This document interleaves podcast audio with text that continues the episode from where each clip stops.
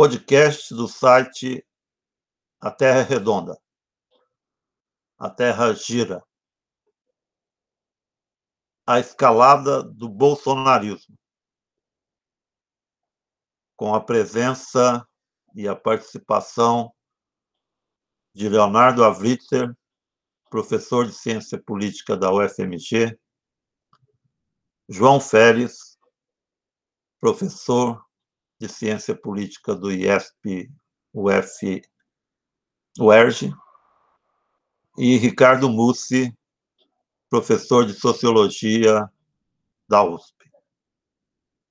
Vamos iniciar com a palavra de Ricardo Mussi, que sou eu também o mediador desse, dessa conversa. Nós estamos é, diante de uma situação excepcional. Não se tem notícias de algo equivalente a essa pandemia e seus efeitos sobre a política, a economia a vida sanitária e a vida em geral em tempos próximos. Ela, o mais equivalente é a gripe espanhola, que coincidiu com o cenário de pós-guerra e, portanto, também uma situação excepcional. Tendo ou não é, admitido a maior intensidade da pandemia, calculado ou não seus efeitos, ela se torna um solo é, indispensável para compreensão das ações políticas de todos os agentes, mesmo a, daqueles que a ignoram. Isso, no entanto, que parece óbvio, ele não é um fato presente no discurso político corrente. Eu digo discurso político corrente, aquele do jornalismo político e também de alguns é, analistas políticos, até mesmo colegas cientistas políticos, que continuam pensando em termos de uma autonomia do político que torna-se cada vez mais algo ilusório. Nós sabemos que a espera política é determinada em última instância pela produção da vida material e também que a a ação política interfere diretamente na vida política. Então, tanto num sentido como no outro, é muito difícil de se desvincular esses dois âmbitos, e agora, no caso, então, é praticamente impossível para quem quer fazer um diagnóstico mais racional, digamos assim. Então, é, a questão que se coloca é: Bolsonaro tem uma estratégia organizada, pensada para enfrentar a crise da pandemia? A minha resposta é que sim, que ele tem uma estratégia muito bem organizada e que ele está levando a cabo passo a passo, e na medida que ele vai desenvolvendo essa estratégia, ela se torna mais visível para o analista político. Muitos diriam que, nesse caso, um presidente deveria assumir o caráter de um dirigente que coloque todas as forças da nação num, numa mesma direção. E que isso lhe acarretaria prestígio na busca de consensos. O pressuposto aí é de que o Bolsonaro iria agir como um governante comum, um pressuposto equivocado das forças que o acompanharam desde o início e que, que, o, que o apoiaram desde o início contra o, PT. A, a crença de que o Bolsonaro era domável, que se tratava apenas de um discurso é, eleitoral que teria fim uma vez ele empossado.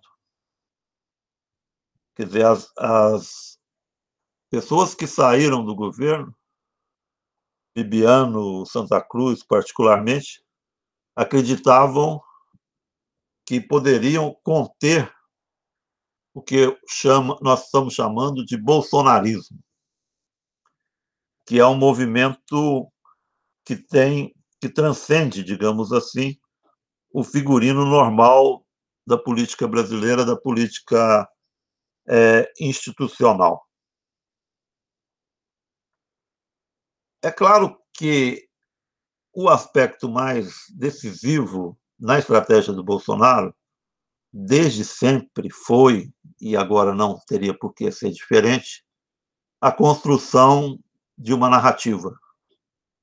Essa narrativa ela se apoia em larga medida no negacionismo e também nessa dicotomia na qual ele se apresenta como defensor da prioridade da atividade econômica, alguém que não quer que aconteça, nós sabemos que é inevitável, mas alguém que não quer que aconteça a crise econômica com todos os seus efeitos.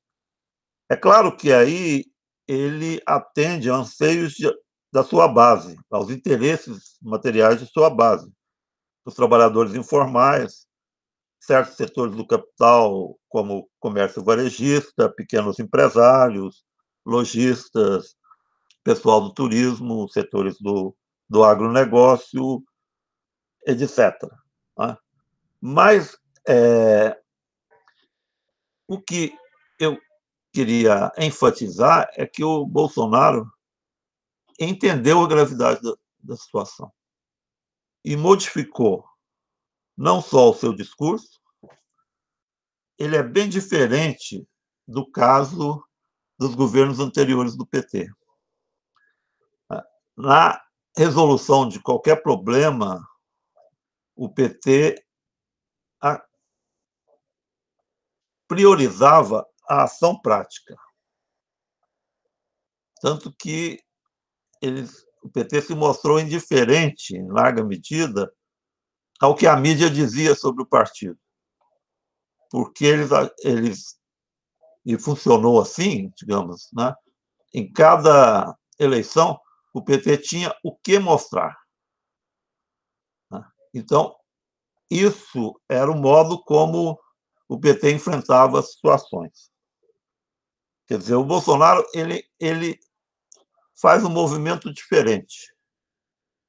Ele supervaloriza a narrativa, a, essa construção que é feita e que tem lá no famoso gabinete do ódio, o seu polo central. Nós vamos né, certamente debater isso mais adiante. Né.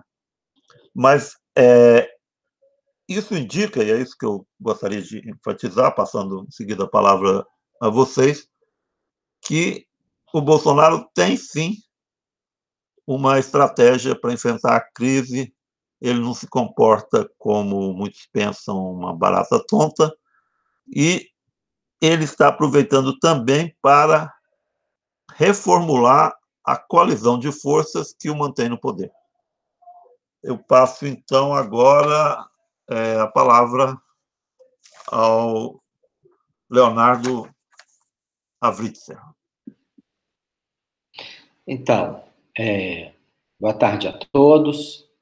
É, em primeiro lugar, é, agradecer a aos organizadores aí da Terra Redonda, especialmente ao Ricardo, a oportunidade de estar aqui, debater com vocês.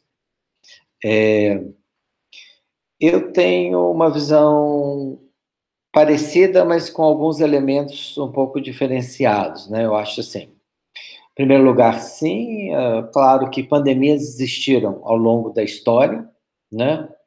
E é, as pandemias foram altamente desorganizadoras na estrutura de poder em diferentes casos, né? Desde o final da, da Idade Média, com algumas das pandemias importantes, até a, a, gripe espanhola. A gripe espanhola tem talvez alguns, algumas características que já são relevantes no que a gente está vendo hoje, mas numa, numa velocidade muito mais lenta, né? Então, ela é global, né? Apesar de que algumas das pandemias da própria Idade Média também, elas, elas tinham essa relação, pelo menos Europa, é, Ásia, né? Mas ela é mais global. É, que é, de fato afeta essa pandemia, eventualmente a gente pode discutir, é que ela, ela ocorre na China, que é um país que, na verdade, questiona a ordem global e se coloca né, como uma proposta possível de hegemonia dentro de uma visão não liberal, né, e também pouco democrática, mas ela consegue, é, de fato, controlar a epidemia, especialmente mais facilmente do que o seu principal competidor, né? Os Estados Unidos, né? Que mostram que a estrutura do neoliberalismo e da forte desorganização do Estado é, incidem sobre a capacidade de resposta do país, talvez como em nenhum momento anterior, né? Ou seja, apesar dos Estados Unidos ter estruturas estatais um pouco mais fracas, né? Ele conseguia enfrentar, né?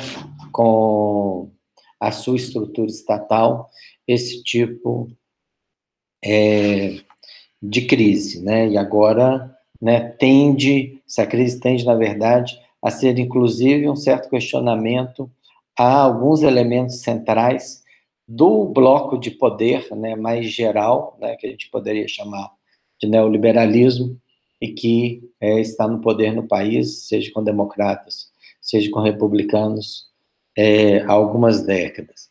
No caso do Brasil, a pandemia chegou aqui é, numa conjuntura muito específica, né? Uma conjuntura é, de derrota muito profunda da esquerda entre 2015 e 2018, uma derrota que, na verdade, implicou num processo de impeachment, numa derrota eleitoral importante e, e, e numa reversão de alguns elementos muito importantes da tradição política existia no Brasil é, desde 1988. Né? Então, um reforço muito grande do poder dos militares, né? existem mais militares em cargos de primeiro e segundo escalão no governo Bolsonaro do que existiram no governo do é, general João Batista Figueiredo, né? o último militar a governar o país, então você tem essa questão, mas a gente tem também a questão dessa aliança entre a extrema-direita e o mercado, né, uma extrema-direita dificilmente a gente poderia chamar de neoliberal, né, mas que se alia ao neoliberalismo e que inicia um processo muito forte é, de desmonte é, das estruturas de proteção do Estado brasileiro. Né? Isso veio, em primeiro lugar, com a reforma da Previdência, que acabou sendo aprovada uma versão mais moderada, né, mas na versão do próprio governo ela é, praticamente desarticulava o BPC, o benefício de prestação continuada, desarticulava a aposentadoria rural, né, e né, jogava o preço é, do ajuste econômico em cima da população mais pobre, mais vulnerável no Brasil, né. É, durante seu primeiro ano, eu gosto de dizer assim, o, o bolsonarismo, especialmente o presidente, ele não tem necessariamente uma visão de governabilidade, né? Assim, bolsonarismo ele prefere atuar como uma facção é, ideológica de direita no ataque à esquerda do que a governar o país. Ou ele entende que governar o país é, na verdade, atacar é, a esquerda dessa maneira, né? É, o que, que eu acho que a epidemia mudou? A epidemia mudou um certo eixo em torno do qual a política é, brasileira se organiza. Né? A política brasileira se organizou de 2014 até 2018 em cima do eixo corrupção, com, na verdade, uma enorme centralidade da Operação Lava Jato, né? e com uma aliança, ao final desse período, entre, é, vamos dizer, os lavajatistas e os bolsonaristas. Né? Uma aliança que, de um lado, né, dava muito poder é, ao, ao, próprio é, juiz importante aí da Operação Sérgio Moro, e, por outro lado, avalizava, do ponto de vista ético-moral, o bolsonarismo. Né? Evidentemente que a gente sabe que o bolsonarismo não é exatamente uma forma ética de lidar com a coisa pública. Né? Claro que muitas pessoas sabem, mas vale a pena elaborar um pouco em relação a essa questão, né? O, o bolsonarismo ele não esteve envolvido no escândalo do petrolão, especialmente da Odebrecht, por falta de centralidade e relevância política, né? Ou seja, a Odebrecht nunca deu dinheiro para Jair Bolsonaro porque achava que ele era um ator político completamente irrelevante, né?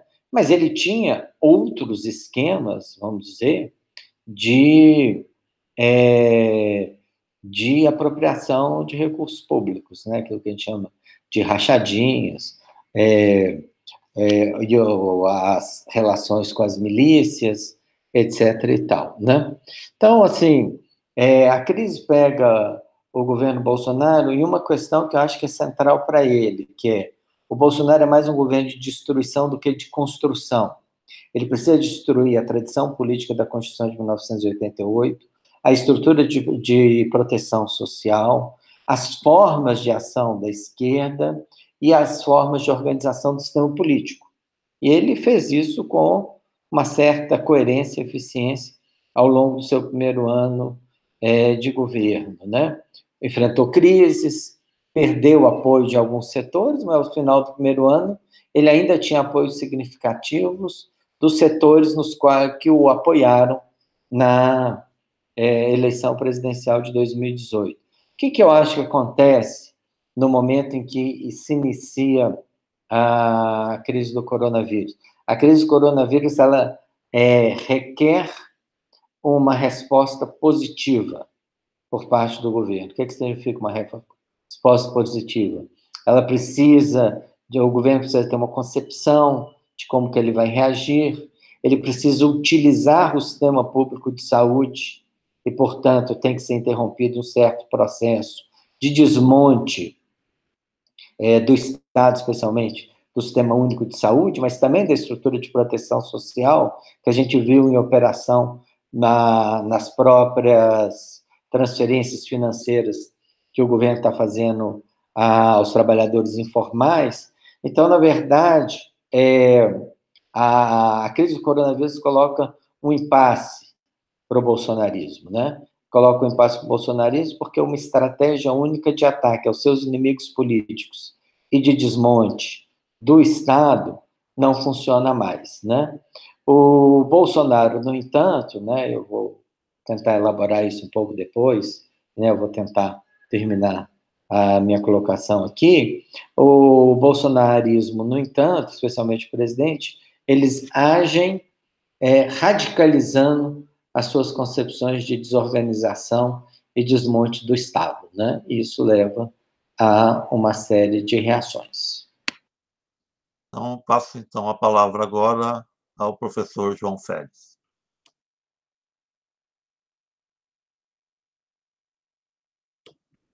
É preciso ligar o microfone, João. Seu microfone está desligado. Alô, alô, tudo bem? Desculpe aqui, Ricardo. É, na verdade, eu estou trabalhando num laptop com uma tela muito pequena e ele demora para ver o sinal do microfone, por isso. Bom, queria começar agradecendo ao convite do Ricardo e do A Terra Redonda, um site muito legal que ele comanda, né, com o qual já colaborei várias vezes, e dizer da, que é um prazer estar aqui discutindo com o Ricardo e com o Léo, né, companheiro de tantas outras aventuras intelectuais por aí, acadêmicas, esse assunto sobre o bolsonarismo, né? É, e sobre a crise atual da democracia no Brasil. Eu vou começar, na verdade, quer dizer, é, um pouco me, me contrapondo a, ao sentido é, geral do que o Ricardo falou, que eu acho que o Bolsonaro, na verdade, não tem propriamente uma estratégia. Na verdade, assim, eu é, é, sempre querer fazer propaganda, mas já fazendo um pouquinho das coisas que eu publiquei na Terra Redonda, tem um texto meu é, que eu falo exatamente sobre isso, que é, ele, na verdade, ele tem uma estratégia, que é uma estratégia eleitoral que foi usada na eleição, né?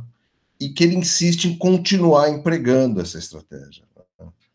Essa estratégia, a estratégia eleitoral é aquela, aquela coisa que eu falei da, da das corcovas do camelo, quer dizer, a gente na ciência política se acostumou, por meio da ciência política americana e do modelo de, de bipartidarismo, a esperar essa ideia da captura do centro como sendo, na verdade, uma estratégia né, durante a eleição para ganhar uma competição quando você tem dois partidos, certo?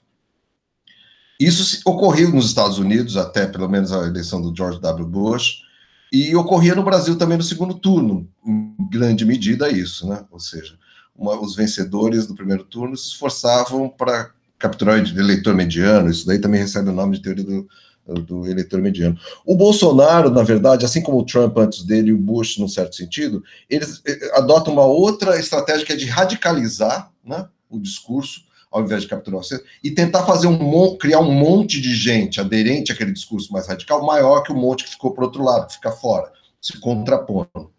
Ele fez isso e deu muito certo. A gente pode depois uh, falar sobre isso. Só que o Bolsonaro, além de ganhar a eleição fazendo isso, ele começou a governar, continuou a fazer isso. Então ele se nega a fazer o presidencialismo de coalizão, na verdade, passa essa a gestão todo 2019 assim, em conflito com o presidencialismo de coalizão, e não só isso, que não é que só que na prática ele se nega, ele fica fazendo propaganda contra o que ele chama de velha política, e a velha política, se você vê, é exatamente o presidencialismo de coalizão, essa ou seja, explorando essa mitologia, que foi muito cultivada, inclusive, pela mídia, que a, a, questão da troca de cargos, que acontece em qualquer regime parlamentar, numa coalizão de partidos, é, na verdade, uma forma de corrupção.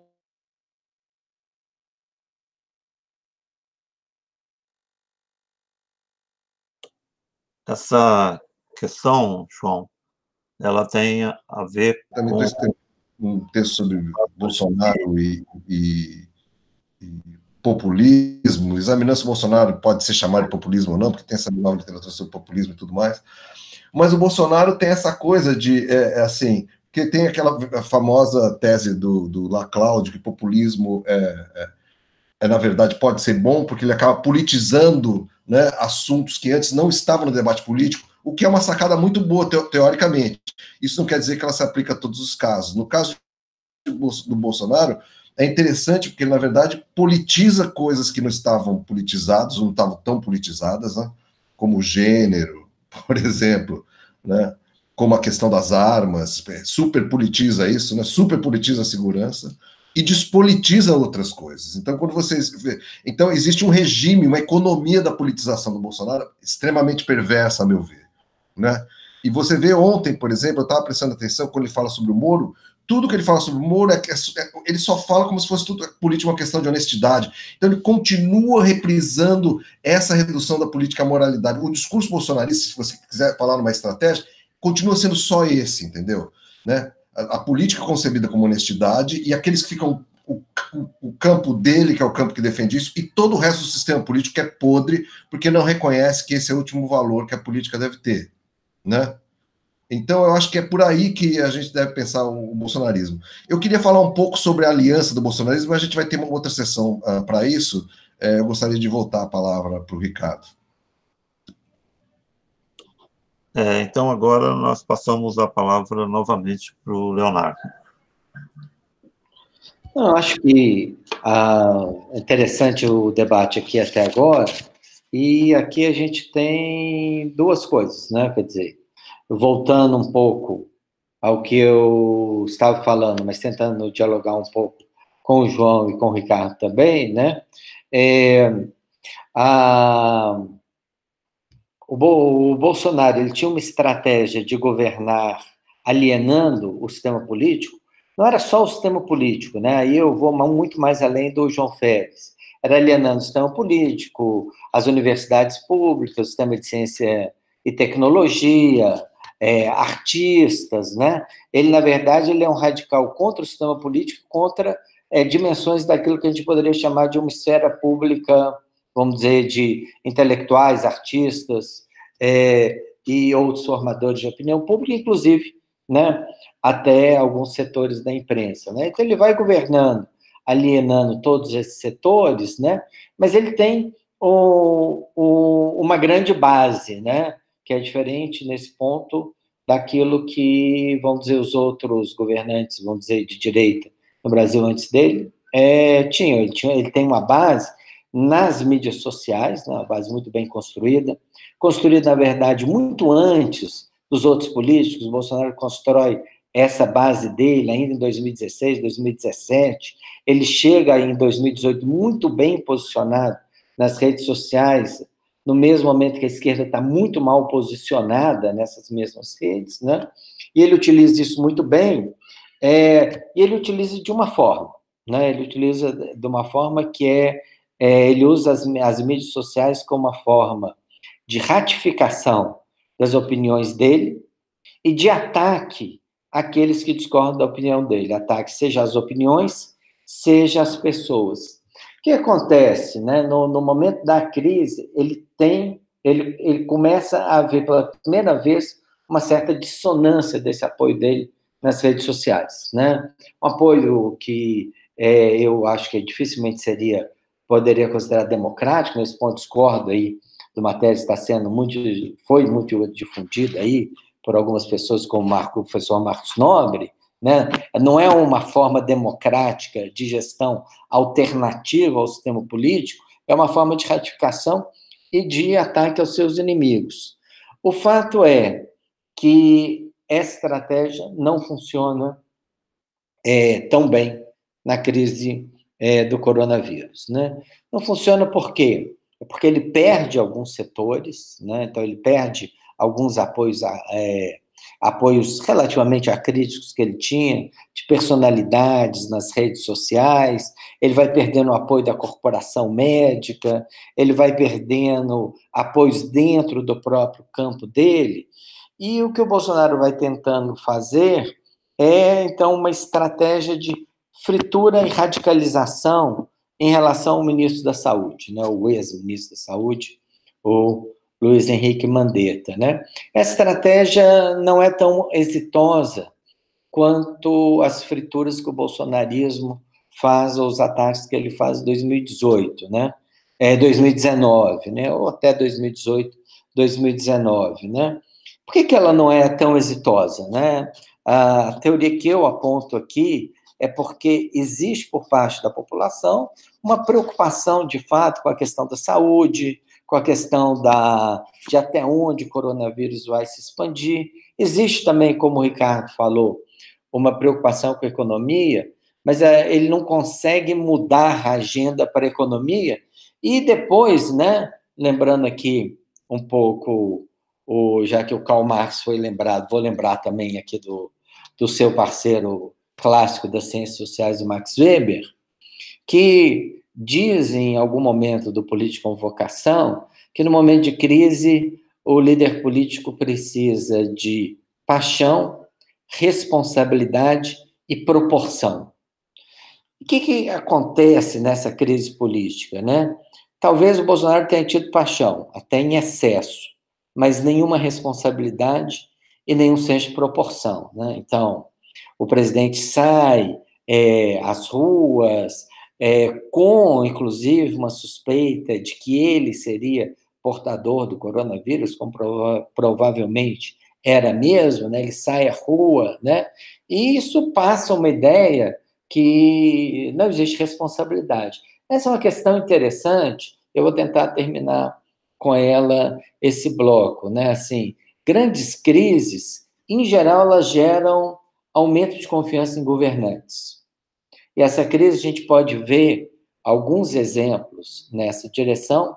Por exemplo, o caso da Angela Merkel na Alemanha aumentou em 11% a confiança nela. O caso do presidente português aumentou a confiança nele. O caso do, da Coreia do Sul também se aponta nessa direção. As pessoas buscam uma ancoragem no sentido de criar confiança nas suas lideranças, né?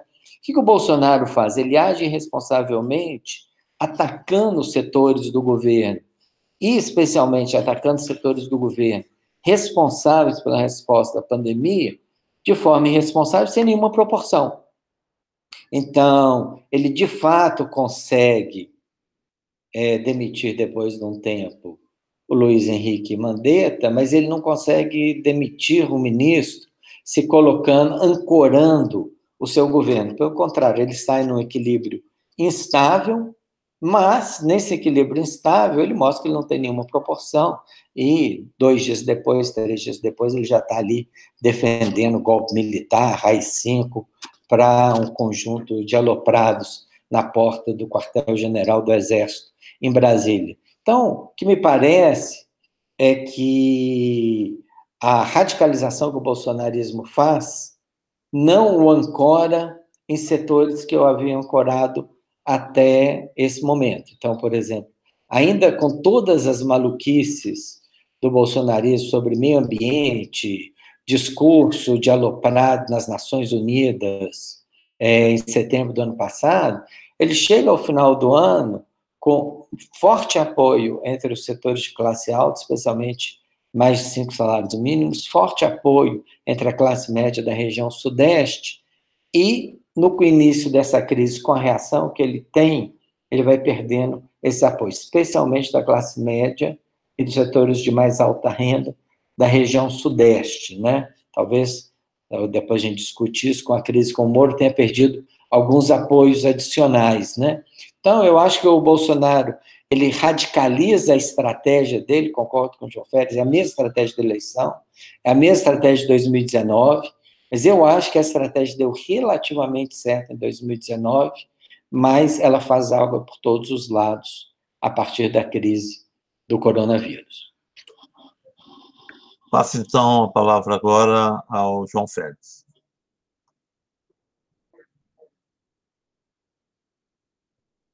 João, é com você. O Ricardo, né? assim, é... então, pegando um pouco do que o Léo tinha dito e comentando de novo essa questão da estratégia para puxar a, a, a, questão da coalizão no poder, é... eu acho, Léo, que de fato uh, crises uh, desse, dessa monta Uh, geralmente são acabam beneficiando quem está no poder, mas isso se o governante realmente tem o mínimo de virtude uh, política ou de, de, de, sagacidade política para poder montar o cavalo que passa encilhado, né, que passa com a tela.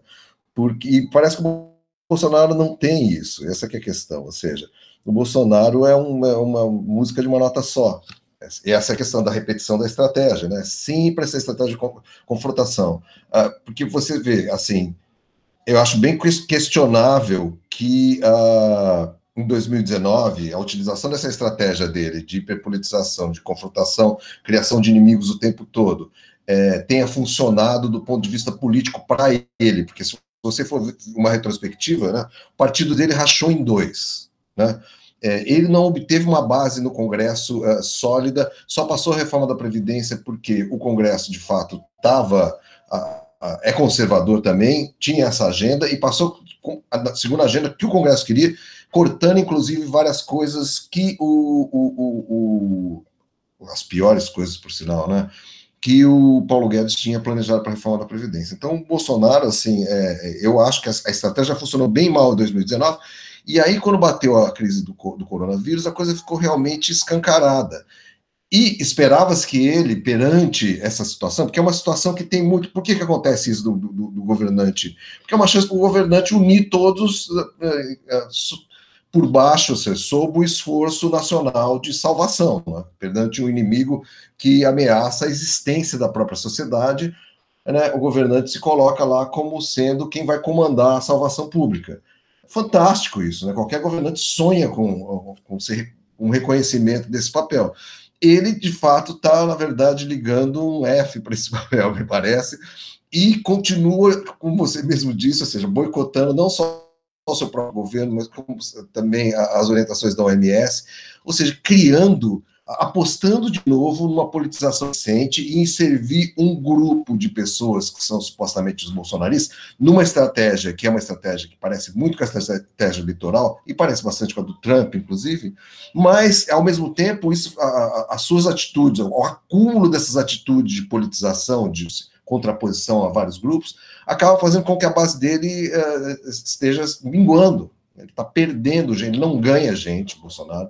Acho que o bolsonarismo não ganha gente desde a eleição, ou talvez um pouco antes deles, um pouco depois da eleição até tenha ganhado um pouco, mas perde gente há muito tempo, né? É, e eu acho que ele não tem repertório para ser algo diferente disso. E aí me chama, eu gostaria de, assim, isso, eu acho que isso mostra um pouco, né? O que é o Bolsonaro e como o bolsonarismo é uma coisa muito fina, na verdade, não é nada mais do que essa retórica. Uh, e eu, eu quero pegar uh, rapidamente aqui quais são as camadas dessa coalizão que está por trás do Bolsonaro, para vocês verem isso, porque, é, é, assim, com a saída do Moro, na verdade, é, eles perderam a parte do eleitorado, que era essa parte que a gente pode chamar de lava-jateiro, na verdade. Moralismo de classe média, esse pessoal que era fã da Lava Jato, que acreditou na história toda que a mídia criou, que o PT era o grande corruptor da política nacional, não é? é com o Guedes, ele tenta manter pelo menos eleitores, os chamados eleitores do mercado. Mas o Guedes também é um ministro que está paralisado há muito tempo e com, eh, passou esse tempo todo paralisado, sem conseguir fazer grandes reformas que ele queria, e agora, com a, a pandemia, ele está sendo forçado a ser um keynesiano de ocasião, uma coisa que ele odeia, na verdade. Então, assim, o Bolsonaro está numa situação muito periclitante em relação a esses eleitores também. Em relação aos eleitores evangélicos, que são outra uh, base do bolsonarismo, eu acho que o Bolsonaro tem uma associação uma associação assim de conveniência entre eles os pastores, que isso pode se evaporar a qualquer momento. Né? Inclusive, eu acho que parte se evapora com a saída do Moro, porque existe uma, uma, uma certa confluência entre lavajatismo e setores do, dos evangélicos. O que sobra, o que, que é o core, o coração do, do bolsonarismo? É o olavismo, eu acho. E o problema do olavismo, eu acho, do Olavo de Carvalho, dos seguidores do Olavo de Carvalho, porque é ele, os filhos, esses são realmente adeptos da coisa. E alguns dos seus ministros, chave, inclusive, postos-chave. Né? E o problema do olavismo é o seguinte: o, estratégia, geralmente, é um conjunto de ações uh, racionalmente articuladas. E o olavismo é um irracionalismo completo. Ou seja, ele é um delírio acerca do mundo, na verdade. Ele é autodestrutivo, é uma coisa que não gera estabilidade política. Se você empregar aquilo, aplicar aquilo à, à, à administração do Estado, você vai causar uma guerra civil ou algo pior. Né? Então, eu acho que é isso que sobra, e isso, na verdade, é, o, a, o que eu chamei de estratégia eleitoral do bolsonarismo não é nada mais do que um olavismo que transforma, instrumentalizado via uma estratégia trampista né, para ganhar eleições. Mas se você espreme, não tem mais nada que isso. Né? Bom, vou parar por aqui, que meu tempo esgotou. É, gostaria de explicitar melhor a minha fala inicial, quando eu falei que o Bolsonaro tem uma estratégia para enfrentar a crise, a dupla, a dupla crise econômica e sanitária instaurada pela pandemia. Essa estratégia ela só se torna inteligível, acho que talvez tenha faltado explicitar isso, quando se pensa qual é a estratégia geral do Bolsonaro. É, o Bolsonaro ele é a contradição em termos, né? Ele, para usar a expressão aí do Raul Seixas, ele é uma metamorfose ambulante. Ele se apresenta como antipolítico mas todas as respostas que ele dá para qualquer situação são respostas políticas. Quer dizer, toda, todo o movimento dele é político, ele não está preocupado em operar em outras instâncias administrativas, por exemplo, como se espera de um presidente, mas né, isso ficou claro na, nas falas até agora, É sempre essa, essa dimensão é, política. Ao meu ver, no decorrer desses últimos anos, desde a campanha até hoje, parece evidente que o Bolsonaro tem uma estratégia, que é de ter um poder autoritário, né? ser o governante de um regime autoritário. Esse poder autoritário, né? ele pode, ele é, digamos assim, pensado em dois planos, em duas possibilidades. Uma é a da reeleição. Então, ele é, conquistaria apoios que permitiriam que ele fosse reeleito, ele ficaria oito anos no poder, e isso lhe, lhe garantia um, um, uma, uma forma né, de, de continuidade. O outro é a possibilidade, sim, que está no horizonte de um, como se diz, autogolpe, que é, ainda o, amplie os seus poderes. Porque, como adversário do sistema político, o bolsonarismo é um adversário da, da própria democracia, tal como entendida a partir da Revolução Francesa, da separação dos poderes, no qual um poder opera com, como é, contrapeso do outro.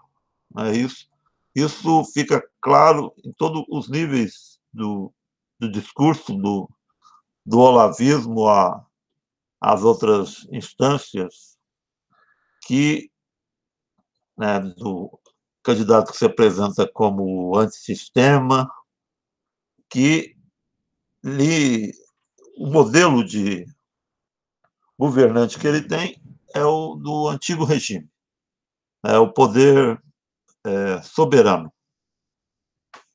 Mas, no entanto, na,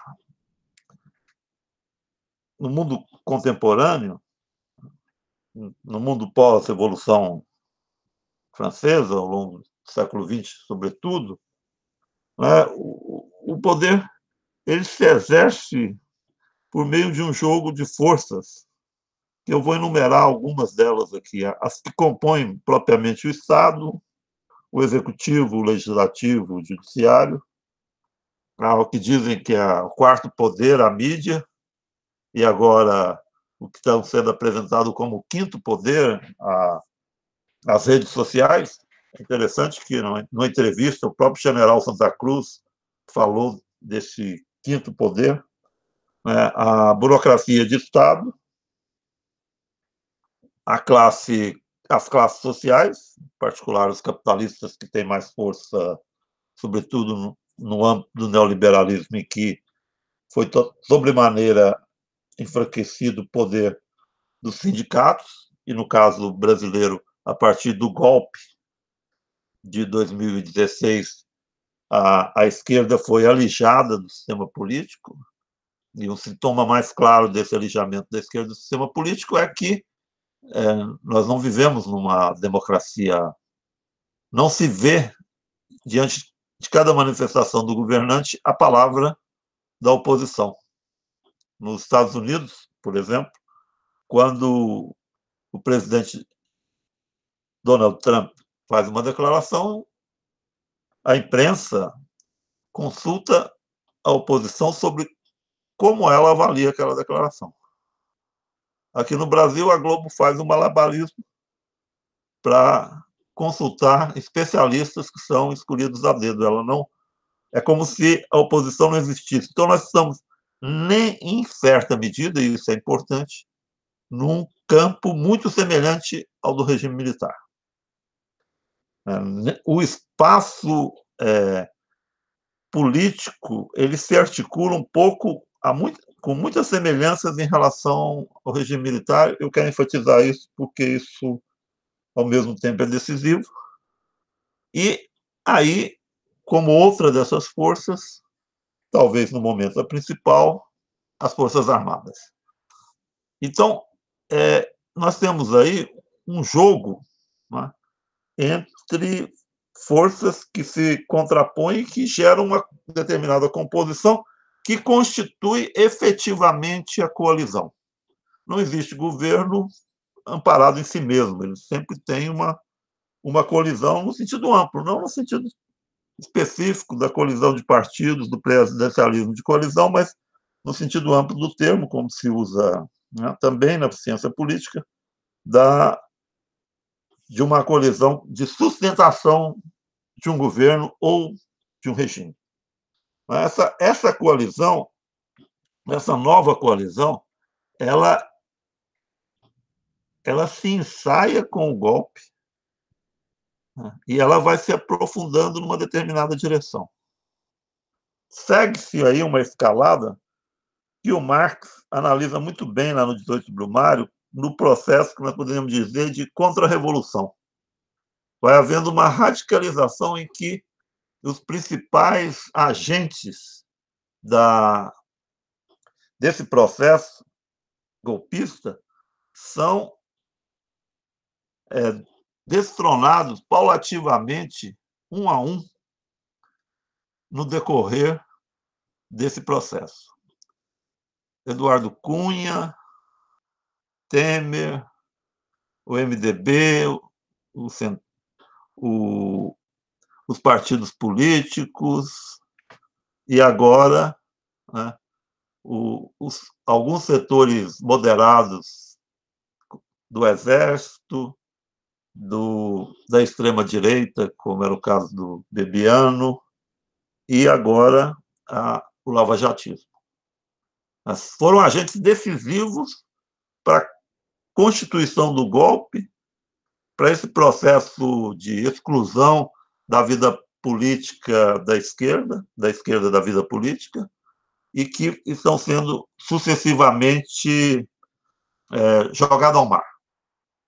Numa trajetória que pode apontar tanto para um bonapartismo é, quanto para um neofascismo. E é isso que eu acho que o, o Bolsonaro opera nesse, né, nesse campo. Para ele, pouco importa. Né? Isso é uma distinção nossa de, dos, dos cientistas sociais. Para ele, pouco importa, o que ele quer é um poder soberano. Na qual, né, ele sempre diz isso, que ele se coloca, ele diz isso na frente do exército, disse isso ontem na, no seu depoimento, aquilo, na verdade, foi um depoimento, né, acerca da demissão do Moro, que é, ele encarna a nação. Então, essa ideia né, pré-moderna é, né, de que o governante encarna a nação, que lembra o poder absoluto do rei, obviamente. Né?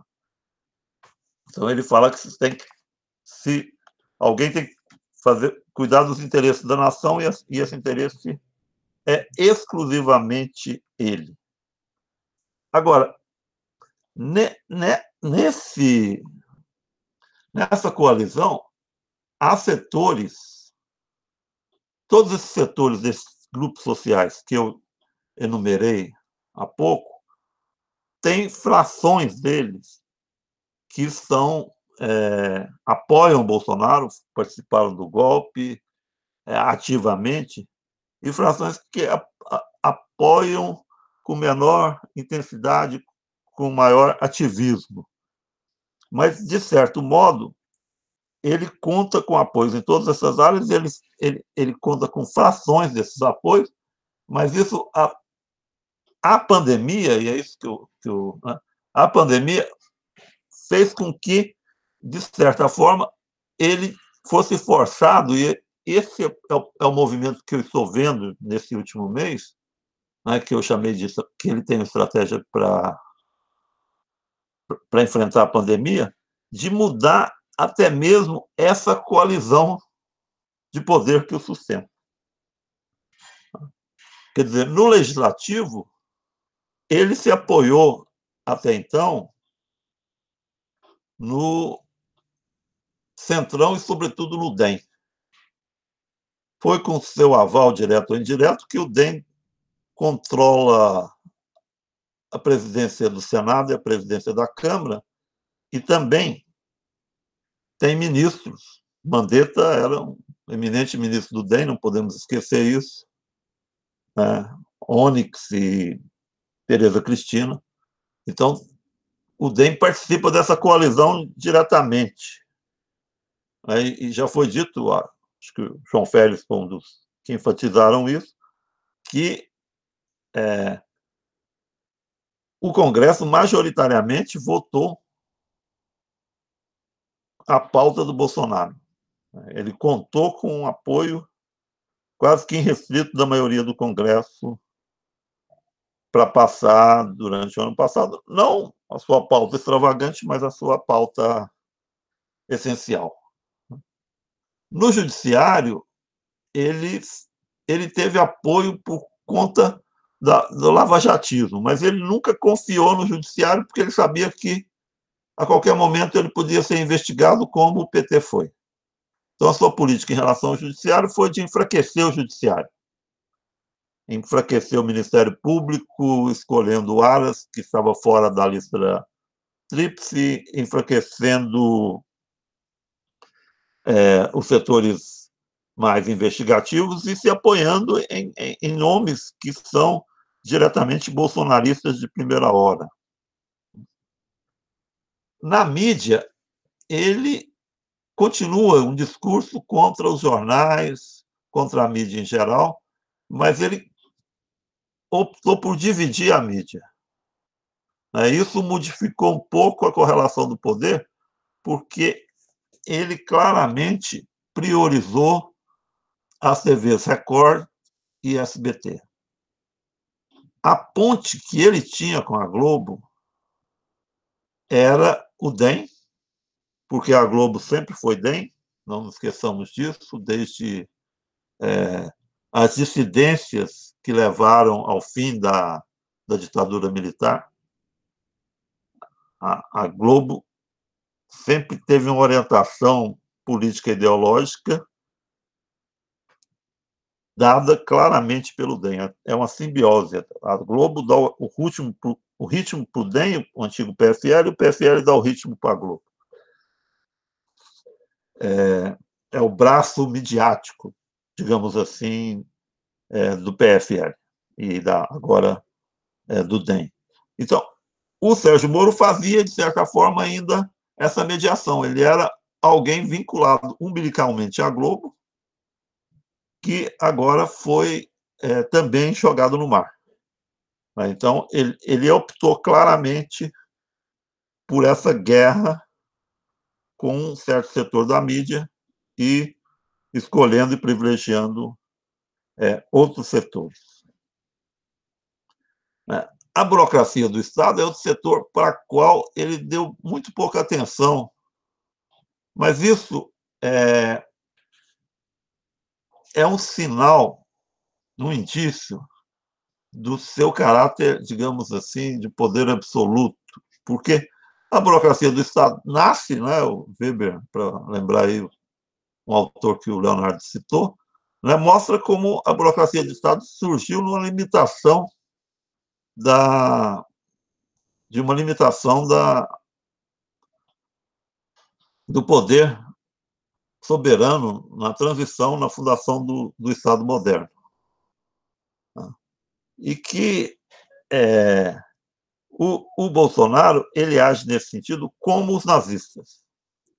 Tem muito, tem muito de influência da, das táticas do nazismo no Bolsonaro. Inclusive, a relação dele com a massa é a relação clássica do líder fascista, aquela que é que foi muito estudada pela escola de Franco, pelo Adorno, etc. Nós não podemos desconsiderar isso, isso é um elemento essencial para a manutenção da sua base. A, a questão aí é que ele, é, digamos assim, é, age à revelia do Estado. Isso parece, para a gente paradoxal. Né? Como que um presidente desconsidera o aparato do Estado, se ele teria que governar via aparato do Estado. Se o, o butim de quem ganha a eleição é o controle do aparato do Estado. Mas tem um famoso discurso do Hitler no Palácio das Indústrias, quando ele assumiu o poder e antes dele encaminhar o regime para uma ditadura, no qual ele diz que o Estado interessa pouco, importa pouco, que o domínio se dá por fora. No caso do, do Hitler, era o partido. A instância decisória era o partido. Inclusive, é, no sentido legal, em algum, alguma medida, as instâncias legais do nazismo não passavam pelo Estado. Elas estavam fora do poder judiciário, embora este fosse inteiramente enquadrado. Mas aí, né, a burocracia de Estado não interessa pouco, há uma remodelação entre os setores do capital que, que, o, que o apoiam, que isso ainda não está muito claro, não, não dá para adiantar muito, né?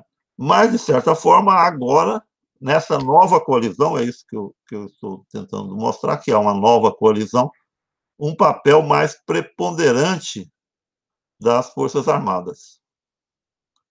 Essas Forças é, Armadas que fazem com que nós sintamos que estamos num cenário político muito próximos, com muitas analogias e diferenças ao do período da ditadura militar.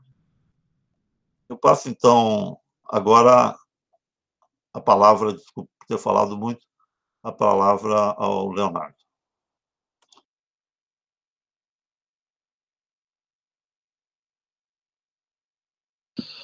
Então, é, acho que a gente já está perto, né? Eu vou tentar fazer algumas co colocações aí mais conclusivas, né? É... É, vamos, vamos, fazer uma, uma, uma conclusão? Eu tenho uma outra reunião. É. Às cinco horas, se alongou mais do que eu imaginava. Então, fazendo uma, algumas questões mais conclusivas. Então, tendo em vista o que o, o João falou, né, Leonardo? Vamos fazer o seguinte procedimento. Hum. O, o João faz as suas considerações finais e aí eu e você continuamos o, o debate. Ah, é? Tá bom, tá bom.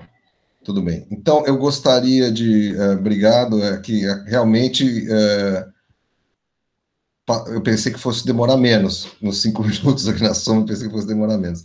É, eu queria falar um pouquinho da questão da comunicação. É, assim, eu acho que o Bolsonaro, na verdade, a comunicação é, é, é um dos é o principal pilar da, da, da política bolsonarista, porque é, ele de fato fez uma revolução na comunicação política no país. Na verdade, a comunicação política no país, pelo menos na época da eleição, era uma coisa muito mediada pelos partidos políticos, pela estrutura partidária ou pela grande mídia ele conseguiu se eleger não tendo apoio de nem estrutura partidária, nem da grande mídia, né?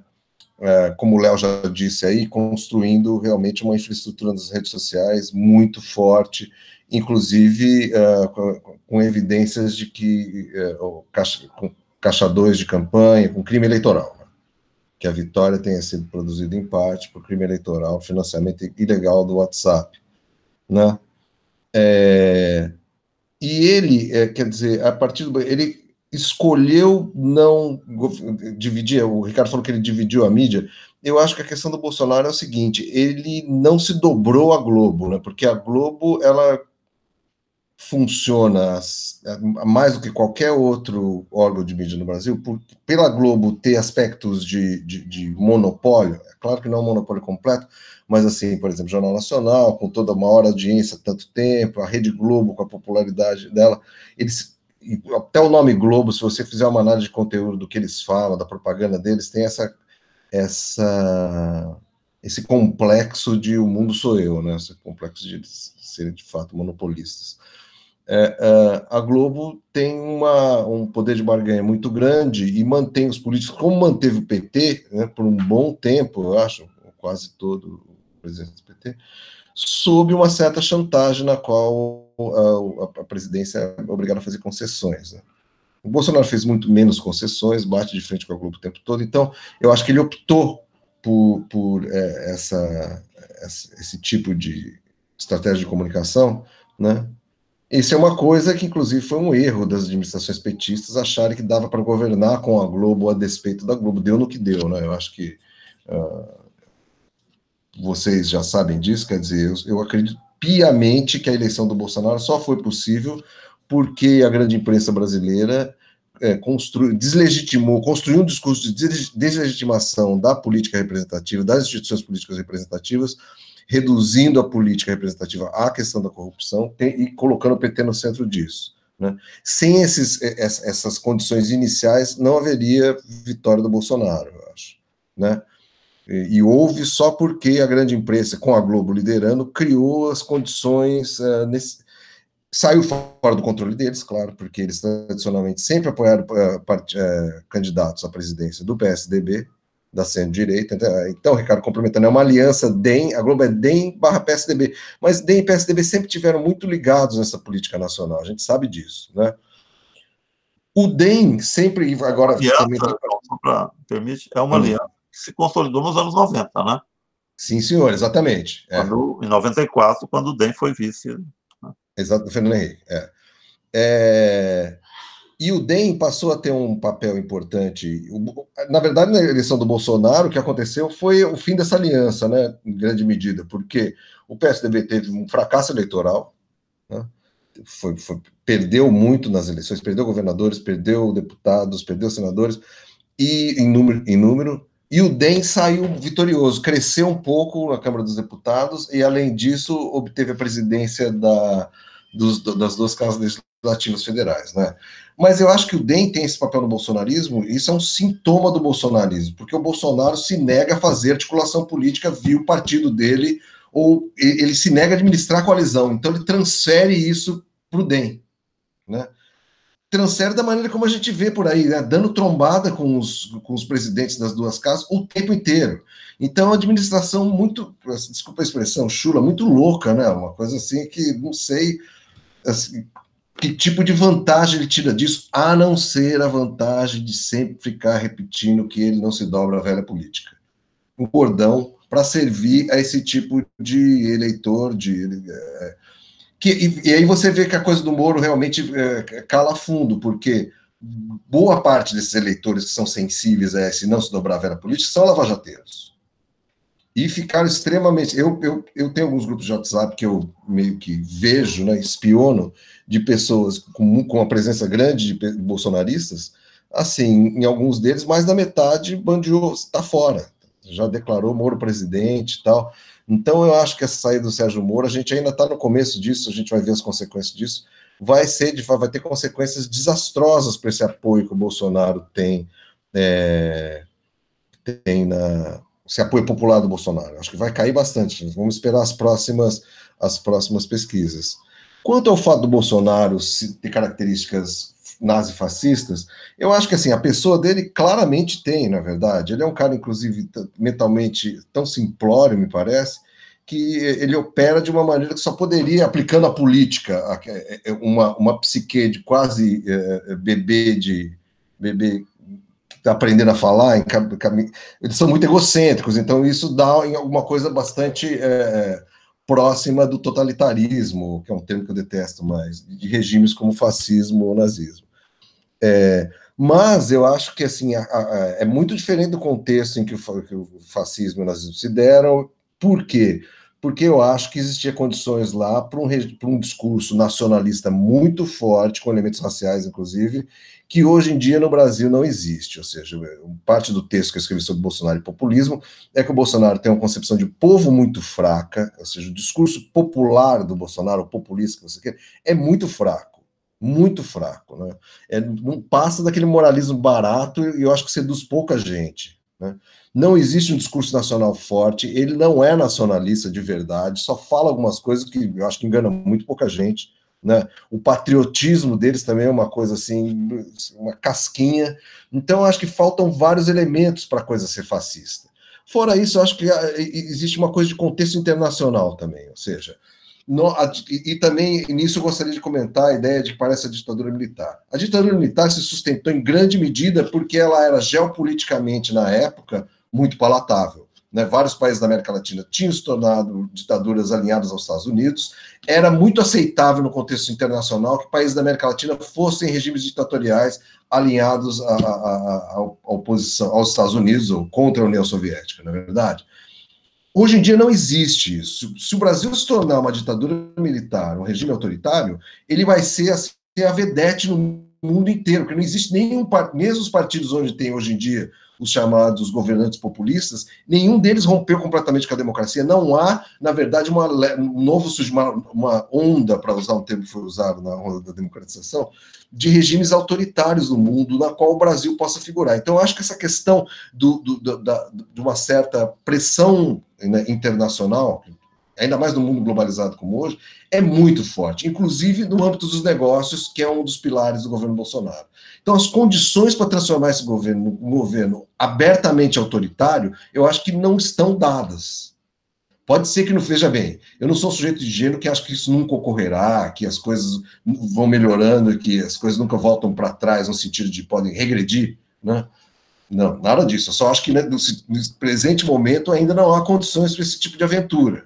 Ainda que o Bolsonaro pessoalmente possa querer isso de fato, e que tenha até alguns militares e outras pessoas ao redor dele que possam querer ou ter saudade do, do tempo que podiam governar o Brasil desse jeito. Eu acho que ainda não dá para fazer isso, né? É, no final das contas, não tive nem tempo de falar muito sobre mídia, mas eu deixo para outra oportunidade. Eu espero que vocês me convidem para voltar e, e, poder falar sobre comunicação em mais detalhe. É, João, agradeço, agradeço, muito a sua presença, suas ponderações sempre sensatas e esclarecedoras. E passo então a palavra ao Leonardo. Obrigado, Ricardo. Obrigado, Léo. Então, é, obrigado, João, também. É, eu realmente estou, assim, mineiramente, eu, Ricardo, um pouco entre os dois. Eu acho, na verdade, os dois cenários se colocam, e os dois cenários se colocam com doses de probabilidade que ainda não estão definidas. Gosto da sua análise sobre os elementos de uma forma de poder antigo regime, é, para o bolsonarismo, né? Acho que, de fato, né?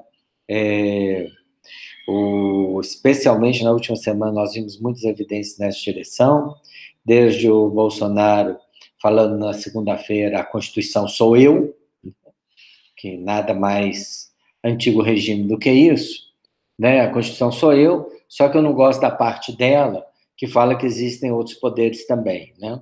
Mais ou menos isso como também a ideia que ele tentou colocar, que assim, uma ideia de nação pura, sou eu que encarno, que encarno, e não o Sérgio Moro. É, mas acho também que existem elementos de cesarismo, ou de uma é, forma política do pós-revolução francesa que pode eventualmente é, estar colocada aí sim, ainda que eu vejo nessa conjuntura alguns elementos de cesarismo e alguns mais difíceis. Quais são os elementos mais importantes? Os elementos mais importantes são nós temos equilíbrio, né? O mais assustador dessa conjuntura, né, é que ela é uma conjuntura de equilíbrio, né? Assim, tem um artigo do Gramsci sobre cesarismo que ele fala em equilíbrio político catastrófico, né?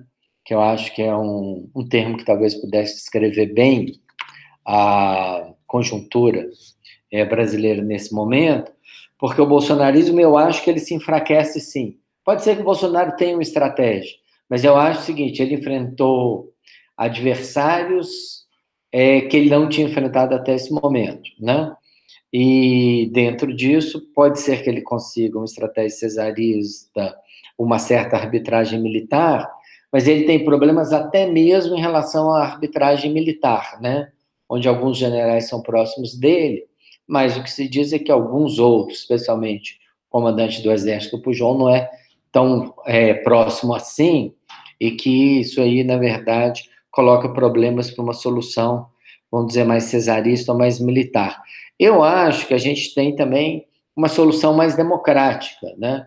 É, que pode é, emergir dessa crise, exatamente por, é, em virtude da função que os democratas assumiram, que eu acho que é um misto de o, o bolsonarismo, de alguma maneira, talvez tenha querido apoiar os, os democratas, mas eu acho que tem um elemento de fortuna maquiaveliana muito claro na maneira como os democratas acabaram concentrando determinadas estruturas é, de poder nessa conjuntura.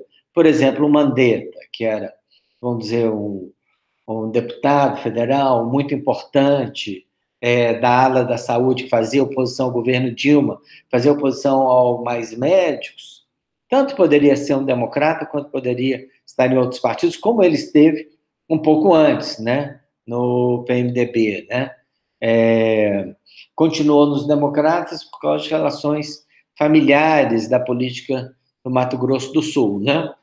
É, o como o, Alcolumbre, é, o Senado caiu na mão dele, mas existia uma chance muito grande do Senado continuar com o PMDB no momento da eleição, nos, no, nos primeiros dias de fevereiro de 2019. O fato que os democratas se veem com essa força tem um elemento de fortuna, né? De, de algo não planejado, mas o fato é eles têm é, muita capacidade hoje de articular contra o Bolsonaro, porque eles também têm articulações melhores no STF que o presidente, e é, inclusive com aqueles ministros que estão, na verdade, nesse momento, investigando o presidente e seus filhos, né? Uma das coisas que se diz é que é, o Alexandre de Moraes na investigação dele sobre fake news, chegou muito perto do Carlos Bolsonaro. Né? Então, é, eu acho que nós temos elementos para uma reconstituição de um determinado centro democrático que a Lava Jato e o bolsonarismo destruíram ao longo de 2000, do ano de 2018. Se isso vai acontecer ou não, eu acho que nós temos diversas jogadas aí, inclusive a, o Sérgio Moro aparece, na minha opinião, muito mais como uma terceira via. Né? O Sérgio Moro não é o cara da solução militar cesarista. O Sérgio Moro também não é o cara da solução pelo lado do centro democrático, né? Pelo contrário, ele foi um instrumento fundamental de é, desagregação é, do centro é, durante a Operação Lava Jato, né? A, a sua saída, a maneira como ele saiu, o apoio que ele conseguiu da Rede Globo ontem, praticamente o lançou candidato a presidente de 2022, tudo isso mostra que parece haver uma terceira via de uma reconstituição de um certo núcleo antipolítico do governo, junto com corporações judiciais e midiáticas, que foi uma das coalizões fundamentais da, da política brasileira entre 2016 e 2018. Então, eu vejo essas três saídas, acho que todas as três são possíveis, né? E acho que nós ainda, é, como se diz a última palavra em relação à crise do bolsonarismo, ainda não foi dada, mas provavelmente será dada nas próximas semanas. Obrigado. É, completando um pouco o que você disse, Léo, é, eu concordo, acho muito pertinente essa sua descrição de, de três saídas. É, elas é, é, efetivamente são as possibilidades mais visíveis no cenário no momento atual. É, acontece que, de certa medida, essa terceira saída né, a recomposição do centro, né, ela, ela interessa, em certa medida, à esquerda por dois motivos. Primeiro, porque é uma divisão do bolsonarismo. Um setor que foi decisivo para a eleição do Bolsonaro se descolando dele. É, segundo, porque pode se voltar, né, eu acho que Acredita-se, mas eu, eu acho que isso é, é, é inexequível, a voltar ao cenário da polarização PT-PSDB. Né? Isso, ao meu ver, é equivocado. Mas o principal para nós e para a esquerda é que, bem ou mal, essa, esse setor, de, nós vamos chamar assim de, de centro-direita, né, ele opera no âmbito da democracia, com, com senões, porque durante o impeachment, não. A partir de, de, da eleição de 1914, Aécio Neves, como um dos capos do sistema político brasileiro, né, agiu no sentido de não respeitar o resultado eleitoral. Né. Mas, em certa medida, né, isso que eu quero enfatizar, para a esquerda hoje, o principal é garantir a democracia política. As regras da democracia. Esse é o, é o que importa para nós, né, em termos políticos. Né. É claro que. O, Totalmente de acordo. É importante é, somar forças e uma coisa não se contrapõe à outra. Quanto mais força social né, a esquerda tiver, é, maior a possibilidade de termos democracia. Aliás, isso é uma constante na história brasileira. Nós só tivemos democracia quando as, as forças das, do poder das classes é, subalternizadas, em, em determinado momento, se tornou forte a ponto de arrancar a democracia. Quer dizer, a, a democracia, né, isso vale não só para o Brasil, mas para a Europa, existe né, livros clássicos sobre isso, basta lembrar do título muito é, sintomático do, do, livro do Ellick, que diz Forjando a Democracia. A democracia é uma construção que dependeu muito da ação da classe trabalhadora.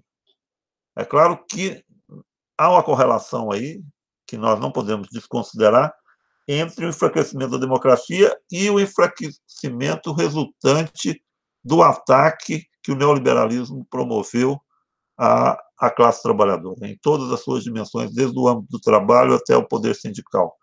De enfraquecimento. É, um, é um momento em que a classe trabalhadora se encontra mais enfraquecida na história recente. Então, esse eu acho que é o ponto. Mas para é, nos situarmos melhor nisso, é preciso levar em conta, e acho que essa é a discussão, e é isso que eu estava tentando chamar atenção nesse debate, é, a importância de compreendermos a, os atos e as ações do Bolsonaro de não subestimá-lo. Porque o Bolsonaro ele encarna né, esse modelo de um poder autoritário, ele busca um poder autoritário. Então, né, como você lembrou aí também, muito oportunamente, nós estamos convergindo aqui no final, né, é, é um poder autoritário que tem elementos do antigo regime, tem elementos da ditadura militar e tem elementos do nazifascismo. Quer dizer, para ele, né, não importa o, o, a escada, o caminho. Né? O objetivo é chegar a uma espécie de, de poder soberano. Agora, existe também, nós não podemos levar, existe, deixar de lado essa questão, né, na, na análise social e política, a questão das, coaliz, das, coali, das coalizações, da, das co, colisões. Né? Quer dizer, é, existe a, a, as coalizões dentro do parlamento, né? É, ser, o, o, é o mesmo termo que se usa, mas são coisas diferentes, né? A coalizão do parlamentarismo de coalizão. Existe a coalizão no governo, os adeptos do Polantzas, entre eles, brilhantemente, o, o Armando Boito, analisa sempre o poder em, em função das frações de classe que o sustentam. E existe também as, as colisões ao longo da história. Né? O, por exemplo, a colisão que, de, que manteve uma política de longo prazo no Brasil, que nós chamamos de nacional desenvolvimentismo. Isso é muito bem é, descrito no livro do Bresser Pereira, né? que faz a história dessas colisões. Mas, de certa forma, né, o que é, me preocupa, digamos assim, é que o Bolsonaro ele está sinalizando uma mudança nessa coalizão. E não é, e é uma, o primeiro passo é evidente, né? é uma mudança na coalizão do governo,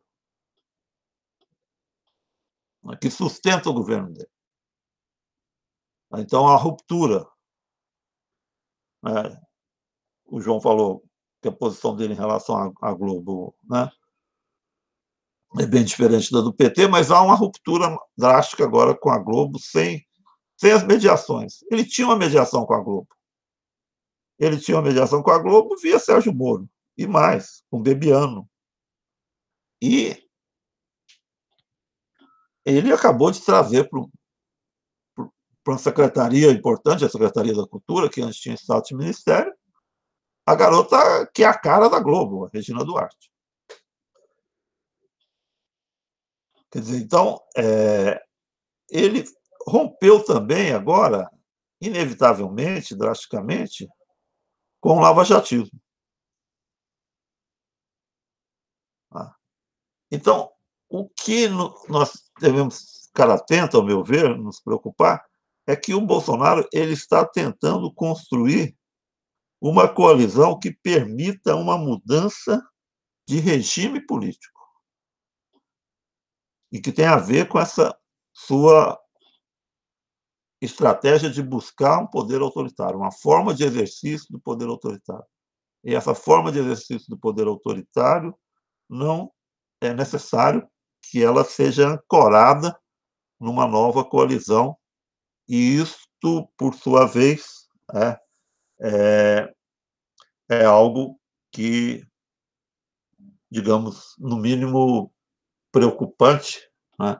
e que nós deveríamos atentar um pouco para as comparações tanto com o nazifascismo quanto com o regime militar. Mas isso seria assunto para um dos nossos próximos podcasts, espero que sejam vários, e eu passo a palavra ao Léo para suas considerações finais.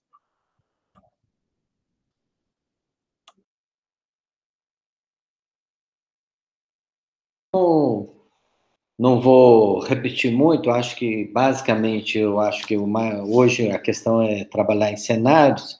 Acredito que é, o, o, o problema que eu mais, que eu mais vejo para o Bolsonaro em relação a uma saída mais autoritária é se ele conseguiria é, fazer isso que você mencionou em relação a política, se ele conseguiria fazer a mesma coisa com os militares, né?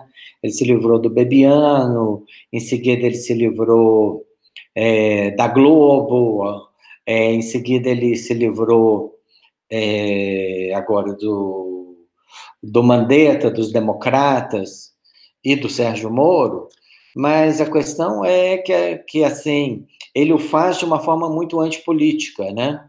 E, na verdade, com isso, ele precisaria ele precisaria ser um, um Luiz Bonaparte com um sobrenome um pouquinho melhor, né? Então, assim, é, para de fato trazer os militares para o lado dele, sob a hegemonia dele, eu acho que ele precisaria ter um comando da, de legitimidade militar muito maior do que ele tem.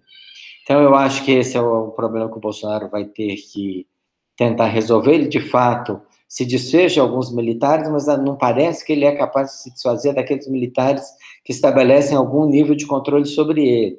Vale a pena a gente pensar também, e essa é uma. Para dar um palpite aí, né? muito revelador a foto da, da fala dele ontem, né? Na, isso sempre é sintomático numa leitura, claro, né? É, na primeira fila, né, estavam todos de nariz empinado os militares. Né? É, Braga Neto, Mourão, é, Ramos. Né? Sim.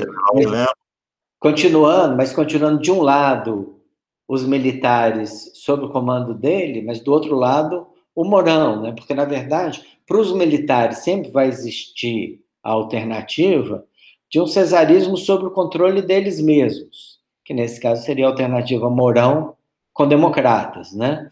Então, assim, acho que a questão não está solucionada, mas, sem dúvida nenhuma, o Bolsonaro deu grande espaço no sentido da militarização do governo, né? Toda, todos os ministérios da casa, o novo papel do Braga Neto, o Braga Neto fazendo, ainda que de forma completamente rudimentar, um plano de desenvolvimento, a revelia do Ministério da Economia e do Paulo Guedes, né? Todas as questões estão colocadas, mas evidentemente que está, está colocado também uma rearticulação ampla do campo político no outro lado, né? Eu acho que esses são os próximos passos, e aí, evidentemente, que Sérgio Moro e democratas não são a mesma coisa, né? Mas, evidentemente, que também não podemos excluir algum tipo de composição entre eles, porque vale a pena dizer que algumas coisas os unem, entre eles o que a gente conversou aqui nesse podcast, né? A Globo, né? Que tem suas relações históricas com os democratas desde o Antônio Carlos Magalhães, da influência dele na Constituinte, da manutenção das concessões de rádio e TV nas disposições transitórias né, da Constituição, tudo isso fez uma, uma aliança que é fundamental, fora o fato de que a própria família é retransmissora da Globo, né, também, né, então você tem todo uma, um conjunto de relações entre Globo e democratas, mas você tem, nós temos também todo o conjunto de relações entre Globo e lavajatismo, né, então alguma coisa ali pode implicar em uma coalizão antibolsonarista desses três grupos. Se isso virá ou não virá, nós vamos ter também que fazer outros podcasts sobre o assunto. Queria então agradecer ao Ricardo pela oportunidade de estar aqui, pelas, pela troca de ideias, que eu acho que sempre nos ajuda a entender um pouco melhor a conjuntura, e lembrar que o Terra é Redonda é a grande novidade do campo bloguista do Brasil nesses últimos dois anos. Obrigado. Obrigado.